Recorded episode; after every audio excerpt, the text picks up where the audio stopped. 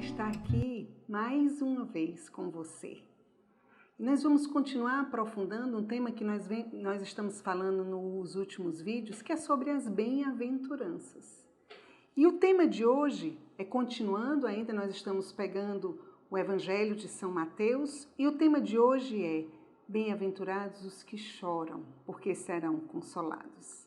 E a frase que nós separamos para esse dia é uma frase forte, mas uma frase que fala muito dos nossos sofrimentos, onde diz: a dor e sofrimento entraram na sua vida, mas lembre-se de que a dor, a tristeza e o sofrimento nada mais são do que o beijo de Jesus, um sinal de que você se aproximou tanto dele que ele pode beijar você, Madre Teresa de Calcutá. Você já tinha parado para pensar o momento de sofrimento como um beijo de Jesus? Que você está tão próxima dele, próximo do seu coração, que ele pode beijar você? Nesse dia nós queremos falar do que é essa dor que é bem-aventurada. Nós temos, vou falar de duas dores que nós podemos ter. A primeira dor é essa dor onde nós somos beijados por Jesus, que é a dor pela perda de alguém, pelo sofrimento de alguém, a dor por um sofrimento que você esteja passando. Essa dor, quando a gente perde alguém, a gente está num momento de sofrimento, quando passa, a gente diz: Olha, o quanto eu aprendi. Aprendi a valorizar a vida, aprendi a valorizar os outros. E a segunda dor que eu gostaria de falar é essa dor de quem está próximo de Jesus. Nós falamos no vídeo anterior sobre um coração de pobre, que é aquele que confia em Deus. E essa bem-aventurança dos que choram é chorar os nossos pecados.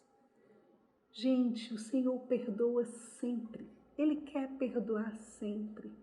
Basta a gente pedir. E é esse choro que é bem-aventurado. E o Senhor diz: Bem-aventurados que choram, porque serão consolados. Essa é a graça do consolo que o Senhor quer dar. Mas o Senhor quer que saiam lágrimas dos nossos olhos. Existe um santo que ele diz que um rosto lavado com lágrimas é indescritivelmente belo. Santo Efrem que um rosto que sabe chorar é um rosto belo. Que Deus dê a mim e a você essa graça de chorar para estar mais perto do Senhor.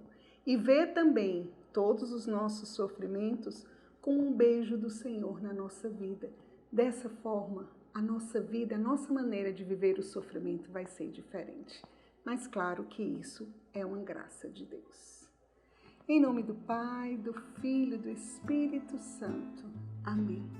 Senhor, e nós queremos essa graça.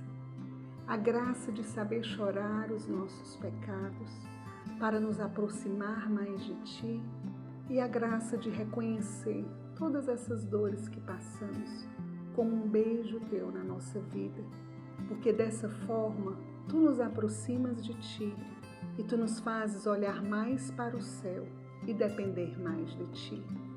Vem, Senhor, em nosso auxílio e socorre-nos com a Tua graça.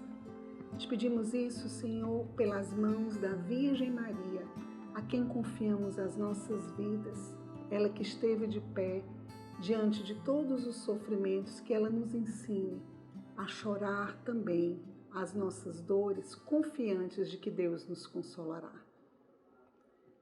A vossa proteção recorremos, Santa Mãe de Deus, não desprezeis as nossas súplicas em nossas necessidades, mas livrai-nos sempre de todos os perigos. Ó Virgem gloriosa e bendita. Amém. Em nome do Pai, do Filho e do Espírito Santo. Amém. E o nosso desafio de hoje, que eu convido você, é primeiro pedir a Deus que console se você está sendo muito beijado por Ele, que Ele lhe dê o consolo e lhe dê a graça de olhar para o céu. Mas eu também convido você a ser instrumento de consolo para outras pessoas, para que você possa seja por uma ligação, por uma mensagem, eu não sei o que você pode fazer, mas que você possa consolar, ser instrumento de consolar os seus irmãos.